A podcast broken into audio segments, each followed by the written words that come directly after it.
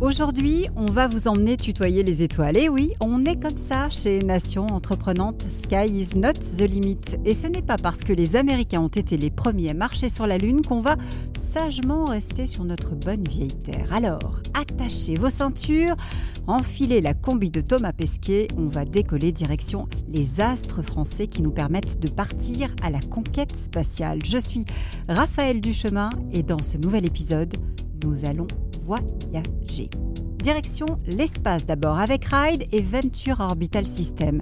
Le spatial c'est leur domaine et vous allez comprendre que ça a beaucoup plus d'applications qu'on ne l'imagine. Nous irons aussi du côté de la Normandie où nous attendent Samy et Sarah Mawene. Il est français, elle est britannique et ensemble ils ont créé les Jeunes Pousses, une crèche bilingue à leur image. Et puis nous nous intéresserons à Listen Earn et à Lyon, puisque c'est là que Wendy Millet, la psychologue à l'initiative de la plateforme, a imaginé ce tout nouveau concept. Pour m'accompagner aujourd'hui, c'est Elodie de Marchy qui endosse le rôle d'experte, de grand témoin, de conseillère. Bonjour Elodie. Bonjour Raphaël. On est ravis de vous avoir avec nous, Elodie, dans Nation Entreprenante. Euh, vous êtes experte parce que votre parcours, faut bien le dire, force le respect. Une carrière commencée aux États-Unis à la tête d'une banque et aujourd'hui un retour en France pour une nouvelle aventure chez Kaiko. Tout à fait. Merci Raphaël de m'accueillir. En effet, j'ai passé près de 9 ans dans la Silicon Valley, euh, passant 6 ans en banque spécialisée dans l'innovation. Et puis, j'ai travaillé dans le cloud computing en fusion-acquisition pour VMware. Et enfin, j'ai rejoint il y a un peu plus d'un an une super start-up euh, dans la blockchain qui s'appelle Keiko et pour laquelle je suis directrice des opérations et de la stratégie. Et vous allez pouvoir aider, Elodie, euh, nos entrepreneurs aujourd'hui. Bienvenue dans Nation Entreprenante. 2022 est une année importante dans le domaine euh, spatial avec le coup d'envoi du programme lunaire Artemis. C'est pas moins, je crois, si j'ai bien compté, de neuf missions en direction de la Lune, mais aussi le lancement de deux des plus grandes fusées jamais construites, le vol inaugural d'Ariane 6, de Vulcan Centaur, de Vega C et de New Glenn. Et j'en passe évidemment. Alors, alors, il fallait parler du spatial. Et vous vous demandez sans doute si euh, nous, Français, nous sommes de la partie la réponse est oui, bien sûr. Bonjour Valentin Benoît. Bonjour Raphaël. Vous êtes le fondateur de Ride. Merci d'être avec nous. À vos côtés, il y a Kevin, Kevin Monboisin. Bonjour. Bonjour Raphaël. Co-fondateur et, directeur technique de Venture Orbital System. Kevin, euh, on va peut-être commencer par vous. De, la start-up qui a décollé, si j'ose dire, en, en 2019, vous étiez trois. Aujourd'hui, vous êtes, euh, vous êtes en plein développement. Euh, c'est quoi Venture Orbital System? C'est une entreprise qui est en pleine, euh, en pleine croissance. Donc oui, on a démarré à trois personnes en début 2019, rapidement rejoint par une équipe d'étudiants pour compléter la partie technique de l'entreprise autour de l'été 2019 et une première levée de fonds fin 2020. Et actuellement, Venture Orbital System, c'est 32 euh, personnes. Et euh, les prévisions euh, nous amènent à 70 à 75 personnes d'ici fin de cette année pour développer notre lanceur Zephyr. Et, les trois du départ sont toujours dans l'aventure. Vous étiez tous les trois passionnés par le spatial? Alors oui, principalement en fait Stanislas et Ilan qui se, qui se connaissaient. On s'est un peu rencontrés par hasard avec, euh, avec Stanislas, avec tous les deux ce, ce, projet de créer quelque chose dans le spatial. Euh, chacun passionné par les lanceurs et avec un parcours euh, différent. donc lui plutôt un parcours d'école de commerce et moi d'une école d'ingénieur euh, orienté technique. Euh, et donc c'est cette complémentarité qui nous a plu et qui nous a fait commencer à travailler ensemble et donc structurer le, projet. Euh, Valentin, vous, je crois que vous avez toujours été passionné depuis tout petit par le, spatial, mais en revanche, vous avez tout plaqué en 2020 pour vous lancer dans ce domaine.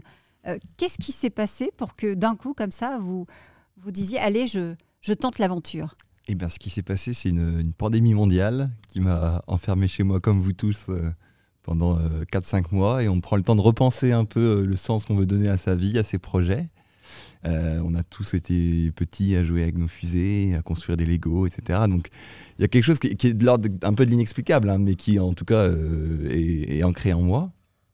et puis, bah, c'était l'occasion, justement, fin 2020, de, notamment par la conjoncture hein, qui, est, en place actuellement, c'est-à-dire une nouvelle rue vers l'or, hein, clairement, du, spatial en ce moment, euh, des, des, des, budgets qui se qui s'ouvrent aussi aux entreprises privées, euh, bah, d'aller chercher un petit peu aussi, nous, euh, nouvelle aventure. et donc c'est pour ça qu'on a créé Ride. Parce que moi, si je joue euh, petite avec des fusées, euh, ça ne va pas me donner la possibilité, je vous garantis, demain, de me lancer dans ce domaine-là. Hein. Euh, donc il faut quand même avoir une certaine appétence et, quelques affinités avec le domaine spatial. Comment est-ce que vous avez fait pour, pour rentrer dans, ce monde très particulier de, l'espace? Alors en fait, moi, contrairement à, Kevin, je viens pas du monde de technique ou du monde de l'ingénierie. J'ai fait effectivement une école de commerce où j'ai appris faire un business plan, à comprendre un marché, les mécanismes d'offres, de demande, etc. Et j'ai aussi appris, euh, donc comme quoi ça sert aussi l'école, euh, et notamment l'école de commerce, j'ai aussi appris à aller interviewer les gens et discuter avec les gens. Et donc en fait, euh, qu'est-ce que j'ai fait en commençant? C'est que je, savais que je voulais me lancer dans le spatial, mais je ne savais pas quel projet en particulier ou quelle idée très concrète. J'avais des pistes évidemment. Et donc j'ai passé deux mois à prendre mon téléphone et mon ordinateur et puis à rencontrer des gens et appeler pour comprendre un peu ce qui se passait. Et donc j'ai compris euh, notamment qu'il y avait beaucoup de nouveaux acteurs émergents du marché du lancement, euh, dont fait partie Venture Orbital System. Et donc ça m'a fait clairement euh, mettre en place une plateforme digitale comme les rides pour justement digitaliser l'accès à l'espace et, et, promouvoir en fait le lancement sur demande. C'est ce que vous faites chez Ride, effectivement, finalement, être le chaînon manquant entre les, les différents acteurs pour qu'ils puissent discuter et se retrouver. Euh, ça. Elodie, moi, ça, ça, ça, me fait rêver, euh, cet écosystème en, en, pleine ébullition. Comment est-ce que vous, vous voyez le, développement aussi, euh, aussi rapide de Venture Orbital System et, et, de Ride? On a vu clairement avec SpaceX, avec Blue Origin, que c'est un shift qui, qui s'est passé dans les années précédentes. Je pense qu'il y a un avenir là, dans cet espace-là. J'attends de voir le, end-to-end, comme on dit, le, cycle de vie complet de ces boîtes privées dans cet écosystème, sur lesquelles il y a encore, à mon avis, quelques questions qui pas, euh, auxquelles nous n'avons pas encore répondu aujourd'hui. Euh, et la deuxième chose, c'est de savoir si justement euh, cette, cette expansion ou cette aventure vers Mars va se concrétiser. Il y a encore beaucoup de questions. Il y a des succès, mais il y a aussi des, des failures, des choses qui n'ont pas fonctionné. Et donc, on est encore dans cette phase de découverte du possible qui est fascinante. Je te rejoins tout à fait, Raphaël, là-dessus ou à mon sens, des acteurs privés comme les vôtres vont, vont avoir leur part à jouer dans, euh, dans ce défi à relever. Kevin? Il y a beaucoup d'acteurs émergents euh, sur euh, plusieurs parties du marché du satellite, parce qu'il peut être, il peut être segmenté en fonction des, des, masses des satellites. Donc on voit, on voit vraiment plusieurs, plusieurs acteurs qui sont, qui sont en train de se créer en Europe et, et, dans le monde. et pour le moment, qui sont à des stades, à, des stades encore assez, assez préliminaires. Enfin, c'est vrai qu'il y a encore pas mal de, pas mal de choses à prouver euh, sur, euh, sur ces aspects-là. On ne se rend pas forcément compte, mais quand on dit euh, l'espace, tout, tout, ce qui se passe finalement dans, dans ce domaine-là, ça impacte notre quotidien. Hein. Valentin, on, en discutait. vous me disiez, on ne réalise pas que quand on commande une pizza, quand on se fait livrer ou qu'on commande un, taxi, bah, on est obligé de passer par ce qui se passe là-haut, c'est-à-dire par les satellites. Tout à fait, ouais. C'est quelque chose qui, euh, qui, des fois, est un peu frustrant quand on est dans le spatial, des fois, que le grand public ne se rend pas forcément compte des impacts qu'il y a à tous les niveaux dans nos vies. Mais effectivement, euh, de près ou de loin, tout ce qui touche à la navigation, euh, donc en fait, la haute technologie de, des géolocalisations, touche à du satellite. que ce soit pour effectivement Uber, que ce soit pour Deliveroo et autres. clairement, il y a des impacts dans nos vies. Et, sans cette maturité technologique, notamment à l'initiative de, constellations européennes euh, qui sont de premier plan comme euh, Copernicus, euh, eh ben, on ne serait pas leader sur le marché de la navigation en Europe. On a aussi évidemment beaucoup de, données d'observation de la Terre, qui ont des usages de même très multiples, depuis l'agriculture de précision jusqu'à la surveillance des eaux internationales, en passant par le, monitoring de, zones de guerre. Et là, ce qu'on voit aussi beaucoup en ce moment, ce sont toutes les, constellations et les, satellites qui sont attraits à la télécommunication c'est-à-dire de faire de l'Internet par satellite, euh, notamment pour couvrir et donner accès à du haut débit à plus de 2 milliards de personnes dans le monde, que ce soit aussi de la capacité de, bah, téléphonie par satellite euh, en zone blanche. Euh, donc on n'a pas besoin d'aller au milieu du désert ou de l'océan pour avoir des zones blanches, il y en a aussi en France. donc on a des gens qui passent par du satellite pour Internet. Donc voilà, tout ça, c'est clairement, ça tend à révolutionner notre quotidien et, donc le nombre de nouveaux entrants qui arrivent baisse les coûts d'accès au marché, baisse les coûts technologiques et de fait, par un circuit assez vertueux, va permettre aussi d'avoir de, nouveaux cas d'usage, et, etc. etc. Euh, Kevin, votre, ambition, c'est quoi aujourd'hui? C'est montrer qu'on peut développer des micro-lanceurs spatiaux et des moteurs de fusée ici, euh, ici chez nous, en France? L'objectif, euh, c'est de, développer ce lanceur pour pouvoir répondre à tous ces, à ces fabricants de, petits satellites. Parce que nous, l'objectif de Zephyr, c'est d'avoir une capacité orbitale de 70 kg. Donc vraiment de pouvoir replacer euh, les, euh, ce qu'on appelle les nanosatellites, ces satellites qui font moins de 50 kg au cœur de notre marché et de pouvoir les amener au bon endroit au bon moment. Parce qu'actuellement, euh, sur les lanceurs traditionnels, qui sont capables d'envoyer plus d'une dizaine de tonnes, c'est extrêmement compliqué pour quelqu'un qui veut envoyer seulement 5 kg d'être, pas dire pris au sérieux, mais en tout cas d'avoir d'avoir un impact sur le choix de l'orbite qui va être visé. Et donc on se retrouve actuellement avec euh, des satellites qui sont prévus pour fonctionner par exemple à 500 km d'altitude et qui vont se retrouver à 700 km parce que euh, la charge utile principale du lancement avait décidé d'aller à cet endroit-là pour son utilisation. Et donc ça crée une qualité de la donnée qui est récupérée bah, qui est un peu plus, qui est un peu plus basse et donc on peut pas, enfin ils sont pas exploités au maximum de leur, de leur capacité. Elodie peut-être. Euh, sur les, barrières à l'entrée de, du spatial aujourd'hui, j'imagine qu'il y a des barrières techniques, technologiques, euh, peut-être partenariat pour avoir accès à un lanceur qui va pouvoir vous donner accès justement à l'espace. Est-ce qu'il y a un modèle de gouvernance des différentes nations euh, qui justement restreint ou, complexifie un petit peu les choses aujourd'hui? Je vois Valentin sourire. Bon, nous, on fait quand même une plateforme qui tend à à digitaliser l'accès à l'espace pour des petits acteurs privés. Mhm. on n'est pas tout de suite à travailler avec des acteurs euh, militaires, gouvernementaux ou, étatiques. On a un peu l'impression que c'est un peu le Far West quand même, dans certains cas, euh, où chacun tire un peu pour ses intérêts, mais c'est pas vrai que pour le spatial. Hein. Je pense que c'est vrai pour euh, l'ensemble des questions géopolitiques du moment. L'Europe essaye quand même, via ses instances, hein, l'ESA, le SPA, mhm. D'avoir une voix qui porte et, d'être entre guillemets à l'avant-garde, euh, notamment de sujets de régulation du droit de l'espace, de sujets de, la gouvernance euh, de l'orbite basse, qui devient un peu on va dire une zone où il y a beaucoup de monde et il peut y avoir d'intérêts divergents, militaires, civils, qui se, qui se croisent. Euh, donc oui, les gouvernements et, les différentes agences spatiales essayent de faire leur part du travail pour à la fois préserver leurs intérêts, mais aussi préserver l'espace commun à tous, hein, c'est le cas de le dire, puisqu'en fait, on est tous intriqués euh, via, via ce qui s'y passe. Euh, après, dans l'émergence des startups euh, et, des projets comme les nôtres, nous, on n'a pas trop une barrière à l'entrée technologique hein, sur nos sujets. En tout cas, on ne fait pas du hardware. Donc, notre barrière à l'entrée est plus sur l'algorithme de la plateforme, sur la manière dont on va proposer une solution de bout en bout entre lanceurs, entre fusées et opérateurs de satellites. Et puis, il y a une barrière à l'entrée qui ne serait-ce que financière ou d'accès à son marché.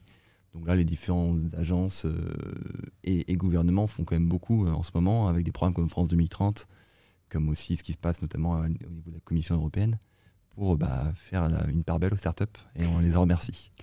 Moi, ce qui me fascine, c'est la, croissance de Venture Orbital System, parce que vous dites, d'ici la fin de l'année, finalement, on aura multiplié par 10 notre croissance en termes d'effectifs. En deux ans, c'est à, peu près, euh, à peu près multiplié par 10 euh, les, effectifs, euh, principalement sur la partie développement technique. Développer un lanceur demande quand même pas mal de compétences et des compétences assez, assez diverses. parce que bah, rien que sur le moteur, entre les analyses thermiques, les analyses mécaniques, tous les aspects électroniques, télécommunications, pilotage, c'est vraiment des, des compétences extrêmement diverses. Et en plus de ça, bah, l'entreprise actuellement est en train de, en, passant ce cap d'une trentaine de personnes, de se structurer et donc de renforcer euh, toutes les fonctions support. Elodie? Simplement peut-être une, question dans cette phase de développement. Est-ce que vous trouvez beaucoup de ces talents en France? Est-ce qu'on a de, bons ingénieurs? Est-ce qu'on a des, des, experts dans ce domaine-là euh, parce que la France a fait dans le spatial avant? Ou est-ce que vous investissez dans cette communauté pour créer des talents ou pour accompagner ou développer euh, certains ingénieurs à se spécialiser dans ce domaine? On trouve, euh, on trouve beaucoup de, très bons ingénieurs en, France. Après, on a, on a aussi ce souhait d'avoir une équipe euh, vraiment multiculturelle euh, mhm. pour pouvoir varier la manière de répondre à un problème et trouver des solutions différentes et pas avoir que des personnes qui viennent de la même école et qui vont réfléchir de la même manière. Valentin, euh, de votre côté, avec cette plateforme que vous avez imaginée, vous arrivez à, mettre en relation finalement euh, des acteurs qui ne se connaissent pas ou, qui auraient peut-être perdu du temps euh, pour établir ces, connexions avec le développement de, ce secteur. Vous voyez, vous voyez grand également comme, comme Kevin?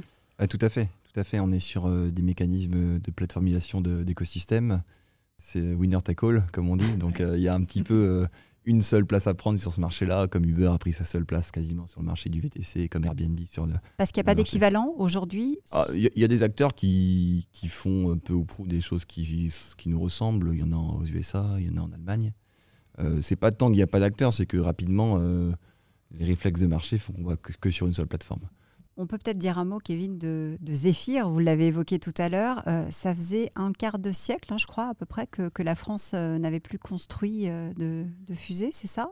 On est bien parti 2024 Oui, fin 2024. Notre premier prototype de moteur qui est, terminé et qu'on va pouvoir tester d'ici l'été. Ce sera déjà une, grosse étape à valider pour pouvoir euh, continuer le, développement, même si en parallèle, le reste des, de l'architecture du lanceur ou de, du système électrique et logiciel est aussi en train, de, en train d'avancer avec des tests euh, qui sont un peu moins parlants. Et donc, on travaille aussi dessus. Elodie Oui, j'ai une question pour tous les deux. en termes d'opportunités et d'enjeux sur les 12 prochains mois, j'entends qu'il y a un enjeu technique de, de, votre côté, Kevin, avec le lancement et la préparation de, de, ce lancement 2024 Et de votre côté, quels seront pour vous les peut-être l'enjeu principal ou le, challenge principal de cette Valentin prochain mois? Pour ma part, ça va être euh, l'adoption de la plateforme. Mhm. Donc le gros enjeu, c'est d'accompagner euh, ce management du changement auprès des acteurs euh, lanceurs comme Ariane Espace, comme SpaceX, Virgin et autres. le but étant qu'un maximum de lancements spatial se fasse de manière digitale via la plateforme d'ici la fin de l'année. on a une ambition d'en lancer une dizaine via la plateforme cette année. Euh, et puis après, bah, c'est de grossir et d'accompagner cette croissance. Kevin il y a un enjeu de, structuration de l'entreprise aussi. Enfin, avec cette forte croissance, euh, c'est euh, c'est aussi un défi. et un, des, un des prochains objectifs aussi de, de l'entreprise, c'est de, bah, de devenir un, réel acteur européen. Merci à tous les deux, Valentin Benoît, Kevin mon voisin, euh, Venture Orbital System et Ride ou Ride Space. Hein, euh, vous pouvez chercher les deux, vous, vous retomberez effectivement. Ride Space sur Merci beaucoup d'être venu dans Nation Entreprenante. Merci beaucoup, au revoir. Direction la Normandie, car c'est là que grandissent les jeunes pousses. Une histoire faite d'amour, de foot à la mode anglaise. Vous allez comprendre pourquoi. Il a troqué les crampons, allez, j'ose le mauvais jeu de mots pour euh, le baby-foot, mais pas celui auquel vous pensez. Bonjour Samy Maouene. Bonjour. Merci d'être euh, avec nous. Vous êtes avec, euh, avec Sarah, votre épouse, les créateurs des, jeunes pousses. Alors, qu'est-ce que c'est les jeunes pousses? Vous vous posez probablement la question. Eh bien, c'est la microcrèche dont nous, parents, on a toujours rêvé. Pourquoi? Eh bien, parce qu'elle elle est un petit peu particulière, cette microcrèche. D'abord, elle est bilingue elle est flexible. Euh, finalement, euh, tout ce dont on, a toujours, euh, toujours rêvé. comment est-ce que vous en avez eu l'idée Ça part de, de votre propre besoin? Oui, c'était bah, l'expérience de jeunes parents qui goûtaient au plaisir de, de la parentalité avec la naissance d'Alexander, notre garçon, et qui très rapidement basculaient dans les affres de la recherche de places en crèche faute de trouver des solutions qui nous conviennent et qui soient adaptées euh, au rythme qu'on pouvait avoir, eh bien, on s'est dit qu'on allait faire notre propre crèche et quelque chose qui nous ressemble et qui raconte un petit peu notre histoire. Voilà un petit peu comment l'aventure a commencé. C'était de pouvoir proposer les attentes qu'on avait en tant que parents pour notre enfant. Bah, C'était euh, de les proposer euh, à toutes les familles qui souhaitaient qu'on accueille leurs enfants aux jeunes pousses. Quelque chose qui vous ressemble, c'est-à-dire quelque chose qui soit à la fois français et à la fois britannique, en tout cas inspiré des deux modèles. C'est exactement ça, inspiré de deux modèles, tant dans la partie euh, bilinguisme sur le langage, puisqu'on a aujourd'hui sur les 134 salariés du groupe, on a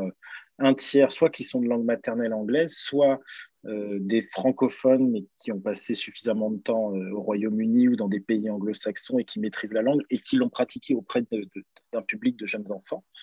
Euh, donc ça, c'était le, premier volet, mais c'était aussi sur la partie pédagogique où les pays anglo-saxons nous amènent beaucoup de choses, aussi les pays scandinaves, sur toute la création des activités auprès des enfants à partir de choses qu'ils vont construire avec des objets qu'on va recycler, du papier, du carton, des bouteilles d'eau, des bouteilles de lait, etc., euh, plutôt que d'aller acheter dans un catalogue euh, des objets tout faits. Là, c'est vraiment l'enfant qui est au cœur de la pédagogie et qui va créer ces activités. Je suis sûre que euh, ça parle à, Elodie, hein, notre experte aujourd'hui, parce que euh, cette double culture, cette, euh, cette intention d'aller chercher chez l'autre ce qu'on n'a pas chez soi, c'est quelque chose qui vous a motivé aussi. Donc j'imagine que vous comprenez bien ce, que, ce, que, veut dire Samy. Je comprends un petit peu, oui, Samy. Je, je rentre de 9 ans aux États-Unis où j'ai passé, j'ai passé presque 9 ans en Californie, dans la Silicon Valley. Alors, ce qui est intéressant aussi, et, euh, j'ai fait un mauvais jeu de mots, hein, Samy, vous me pardonnerez, mais euh, vous avez changé de métier parce que vous étiez joueur pro de foot à Caen. Euh, c'est facile de, changer justement, de, de se mettre dans la peau d'un entrepreneur? C'est pas évident parce que lorsqu'on est footballeur, en gros, ben, on est un peu dans une bulle et tout est fait pour nous. En fait, on n'a rien à penser à part euh, courir derrière le ballon et taper dedans. En revanche, il y a plein de leviers que j'ai pu apprendre dans mon précédent métier, dans le foot, qui m'ont énormément servi, que ce soit euh, la force et la rigueur de travail, c'est-à-dire d'être consistant lorsqu'on porte un projet. C'est pas juste sur un jour qu'il faut travailler dur, c'est sur une échelle de temps importante. Et encore aujourd'hui, c'est le cas. Euh, c'est de faire face euh, aux difficultés qu'on va assez vite rencontrer. Euh, mais ça, ça fait partie du jeu. Au contraire, moi, comme j'ai connu ça sur les terrains de foot, ça n'a fait que renforcer ma, détermination. Et puis, c'est cette vision aussi de partager un projet collectif, parce que le monde de l'entrepreneuriat et le monde de l'entreprise, au-delà du simple fait de, développer notre activité, euh, ce qui nous fait vibrer, c'est de partager un projet en commun, de l'emmener euh, à bon port avec toute une équipe. Et ça, je dois dire que c'est vraiment notre moteur avec Sarah, c'est de vibrer euh, avec nos équipes, d'être convaincu de ce qu'on fait, de le faire avec nos valeurs et d'emmener le projet aussi loin qu'on pourra. Alors l'équipe, elle commence à, deux, hein, le, le, duo, Samy et Sarah. Aujourd'hui, vous êtes combien? Aujourd'hui, 134 salariés, donc ça a bien grandi. On a démarré à 3 en 2014 et sans jamais oublier euh, le, pourquoi de notre mission euh, et le pourquoi de, bah oui, notre action dans la petite enfance et, le sujet qui est au cœur de notre préoccupation, c'est la prise en charge de l'enfant, la qualité d'accueil, la prise en charge des parents.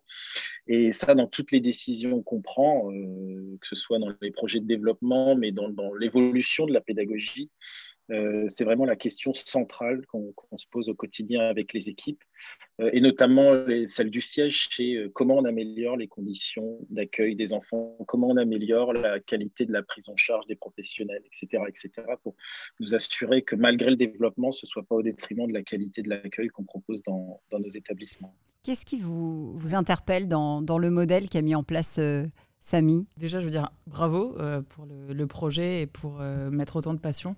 Euh, mettre autant de passion derrière. Moi, j'ai une, question justement quand vous parlez de, scalabilité, ou de croissance du réseau tout en gardant la qualité. Comment est-ce que vous arrivez à faire ça Et aujourd'hui, est-ce que vous faites ça en région, euh, dans votre région principalement? Est-ce que vous faites ça à l'échelle française? Vous parlez de nos nations également en Grande-Bretagne. Est-ce que le projet a une ambition internationale également? Alors non, l'ambition internationale aujourd'hui, clairement pas. Euh, on est beaucoup plus modeste. Alors on était parti sur une ambition régionale et aujourd'hui, les jeunes pousses est leader sur la Normandie, puisqu'on a une vingtaine d'établissements euh, qui ont ouvert depuis 2014, donc euh, et pas forcément dans les grandes villes. Oui, on est présent à Caen, mais on est présent aussi à Argence, on est présent à Bayeux, on est présent à Verson, à Bretteville-sur-Odon, on vient d'ouvrir à Évreux. Donc principalement sur la, région Normandie. On a ouvert des établissements à Laval en Mayenne. Et aujourd'hui, on se développe, on va dire, de Vernon jusqu'à Nantes sur les futurs projets et on souhaite rester acteur sur le Grand Ouest. Pourquoi? C'est que dans notre activité, il faut bien connaître les territoires dans lesquels on s'implante, il faut bien connaître le tissu économique, il faut bien connaître le tissu social. Et j'ai pas vocation à aller ouvrir des crèches à Strasbourg ou à Bordeaux parce que je ne connais pas ces territoires-là. Quand je me rends dans, mes, dans les micro-crèches, c'est les directrices qui me reçoivent dans leur micro-crèche. Et j'y vais avec beaucoup de simplicité et je suis à leur disposition et à leur écoute. Et elles, enfin, gèrent leur budget, elles gèrent leurs achats. Et encore une fois, euh, c'est pas Samy qui sera mieux diriger une micro-crèche que mes directrices et les équipes de terrain elles y sont au quotidien, elles voient les, les familles au quotidien, elles accueillent les enfants au quotidien. Euh, et comme je disais, c'est pas nos enfants, mais par contre, on leur doit euh, la même attention, la même bienveillance, le même altruisme, etc. Et euh, bon, on a des équipes absolument fantastiques et c'est ce qui fait la, la force des jeunes pousses. C'est notre fer de lance. Vous faites clairement, hein, Samy, la démonstration avec les jeunes pousses qu'on peut créer, qu'on peut imaginer dans sa région. C'est même central dans votre projet. Oui, complètement. Alors moi, je suis très attaché euh, à ma Normandie, euh, à Caen en particulier, mais à la Normandie en, général. J'ai, je suis né à Caen et euh, le, foot m'a fait quitter assez rapidement à 14 ans mes, terres pour me rendre dans, le Pas-de-Calais du côté de Lens. Mais je suis resté toujours très attaché à la Normandie. C'est un territoire qui a énormément à offrir. C'est un territoire extrêmement varié avec des grandes façades maritimes, avec des grandes villes, mais aussi avec du terroir on a des dirigeants d'entreprise, et moi, c'est ce qui me fait grandir au quotidien. Je rencontre des dirigeants incroyables qui sont euh, euh, dévoués pour leur entreprise et pour leurs collaborateurs et qui ont une vraie envie d'améliorer les conditions de travail, la prise en enfin voilà, le, soutien à la parentalité, etc. Et euh, malheureusement, ils sont trop peu en lumière, mais je vous remercie de me donner l'occasion de le dire aujourd'hui. Alors, une question, je crois, euh, pour vous, Samy, euh, Elodie. Oui, tout à fait. Une chose que je trouve assez intéressante, donc venant de la Silicon Valley, où j'ai vu pas mal d'investissements et j'ai, pas mal, j'ai suivi des startups dans le monde de la tech, que ce soit deep tech, blockchain. Je trouve ça fascinant d'avoir un projet comme le vôtre qui permet de s'implanter en différentes régions, redynamiser le territoire français. En termes de financement, comment est-ce que, comment est-ce que ça s'est passé pour vous? Est-ce que ça a été assez simple euh, de trouver des business angels ou des fonds à impact, par exemple? Ou bien des VC traditionnels, corporate venture ou du crowdfunding. Il y a plein de possibilités. Qu'est-ce qui a été intéressant ou qu'est-ce qui a marché pour vous? Parce que c'est assez unique, c'est pas toujours évident de trouver des financements dans ce type de, projet. Ah non, bah, je ne vous le fais pas dire. Euh, c'est-à-dire qu'en 2014, quand on s'est lancé, euh, ça a été extrêmement compliqué d'obtenir des financements. Alors souvent, les gens pensaient, oui, Samy, il arrive avec... Euh, c'est Picsou, hein. c'est l'oncle Picsou, il arrive avec un paquet de cash. C'était pas du tout ça, même si je, très fier d'avoir pu faire ce métier-là. J'ai pas gagné les sommes qu'on peut voir aujourd'hui, mais j'en suis pas malheureux, au contraire. Euh, mais comme je disais, euh, en fait, on portait le projet de crèche en journée. Le soir, je faisais euh, tous les petits boulots de la terre et parfois les plus ingrats pour, bah, pour pouvoir financer le projet et puis pouvoir subvenir aux besoins de, de la famille. Et oui, c'est un établissement bancaire qui nous a fait confiance, mais Enfin, tout le monde nous avait claqué la porte au nez en disant que ça ne marcherait pas, que le bilinguisme c'était fantaisiste, que Écolo Crèche était fantaisiste, etc.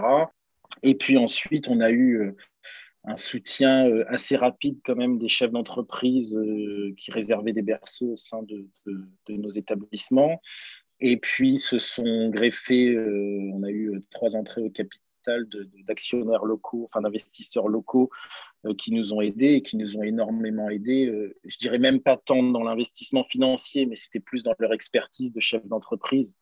Euh, je dirais que ça, ça valait tout l'investissement qu'ils pouvaient mettre et la confiance qu'ils pouvaient accorder aux jeunes tous. D'ailleurs, au demeurant, comme, comme ils ont pu nous le dire, dans un projet, on investit plus dans les porteurs du projet que dans le projet lui-même.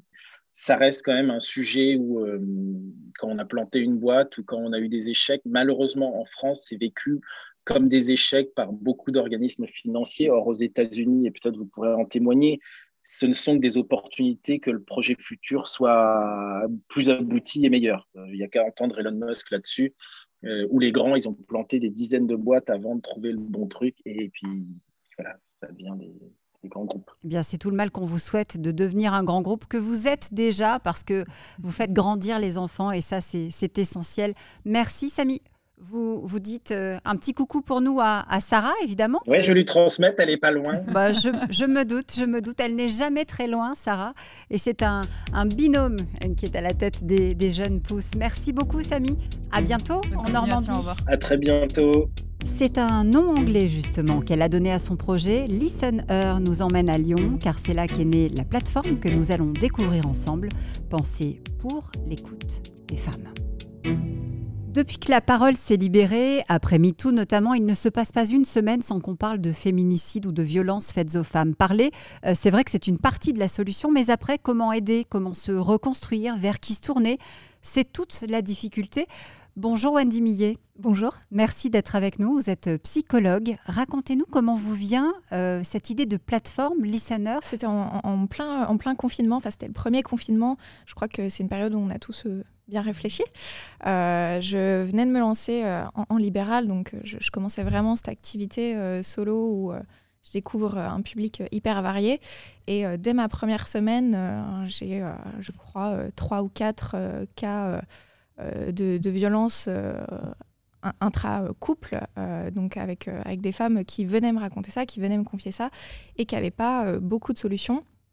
Et en fait, tout le problème dans l'accompagnement psychologique de ces violences, c'est que actuellement notre système de santé, il permet pas de bien les prendre en charge d'un point de vue qualitatif et quantitatif. On n'a pas les moyens de le faire. Et c'est vrai que quand on se retrouve dans ces situations, on a très peu de moyens. Soit on va à l'hôpital, soit on va en, centre médico-psychologique et on attend. Sur, on est sur une moyenne d'attente de, de, 4 à 6 mois à peu près pour être prise en charge. Ou on va en libéral, ce qui n'est pas possible, surtout sur des populations qui sont en situation précaire. Donc il faut trouver euh, de la disponibilité, il faut aussi avoir les moyens et trouver la personne qui nous convient pour se confier. C'est ça, c'est ça, parce qu'on a tous un profil très différent. Enfin, je, sais euh, très bien qu'il y a beaucoup de patients qui ne seraient pas forcément euh, euh, très à l'aise avec moi parce que je suis jeune psychologue, ou au contraire, ça m'aide sur d'autres publics. Et c'est important sur cette problématique d'amener quelque chose d'hyper compétent et d'hyper qualitatif. Et je me suis dit, là, il faut absolument faire quelque chose. Je, vais développer cette idée, créer cette plateforme que, j'ai créée pour répondre un petit peu à, tous ces biais que je voyais du côté du public, mais aussi des psychologues. Donc, cette plateforme, elle, elle fait quoi? Comment est-ce qu'elle fonctionne? Il suffit en fait de se créer un compte, par exemple, pour les patients et les patientes. Et euh, sur la plateforme, ils ont accès à des groupes de parole entre victimes qui sont à accès gratuit. Euh, ils ont aussi des consultations avec des psychologues spécialisés. On est en train de réfléchir à un tarif qui serait peut-être plafonné pour avoir quelque chose de juste. Le dernier point, c'est qu'ils ont également accès à des conférences, des ateliers et des meet-up listeners. Euh, ça, c'est la partie un petit peu plus euh, voilà, préventif et qui, amène la sensibilisation aussi sur, sur ce type de problématique.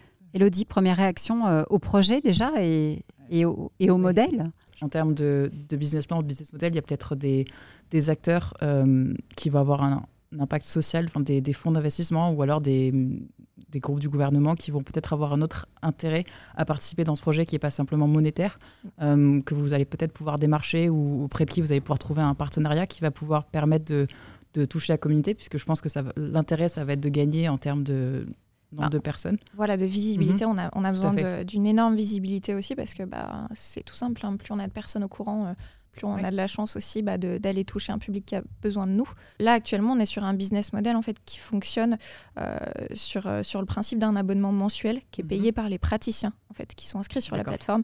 ce qui leur donne une visibilité sur la plateforme, un complément de, de, temps de travail et de revenus. Et je ne l'ai peut-être pas précisé, mais en fait, toutes nos offres euh, sont en présentiel et en visioconférence. Donc les groupes aussi. Euh, c'est quelque chose qui est actuellement pas fait en France, des groupes de parole qui sont en visioconférence, mmh. mais ça nous permet aussi de lever certains blocages.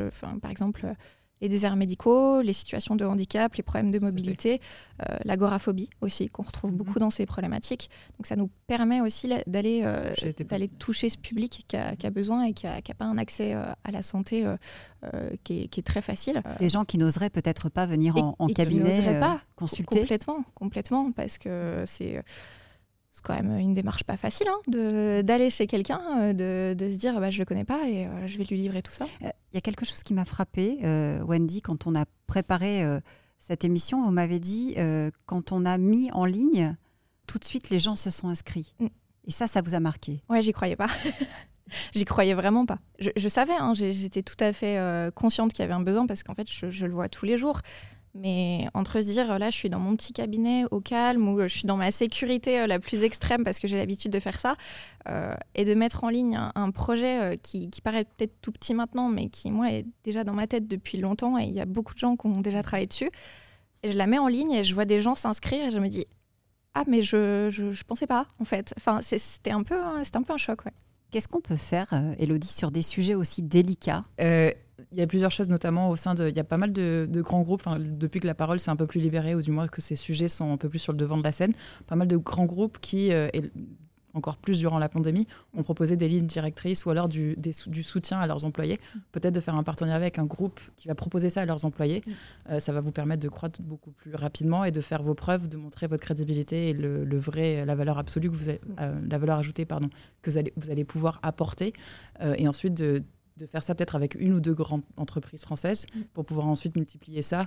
Il y avait une question aussi peut-être sur laquelle vous pouvez m'aider, c'est l'anonymat. Si est-ce que c'est des personnes qui n'ont pas forcément le, la force ou aujourd'hui envie ou par, par peur euh, simplement de dévoiler leur identité Est-ce que vous proposez par la visio par exemple un, anonymat complet ou est-ce que Oui, oui, oui, euh, ça, ça, faisait un, ça fait partie d'un des gros points d'innovation aussi mhm. euh, chez Listener, c'est que en fait quand on a lancé la plateforme sur des sujets et des problématiques comme ça, et voilà, on a quand même un féminicide tous les deux trois jours, on a des des patientes et des patients qui sont réellement en danger.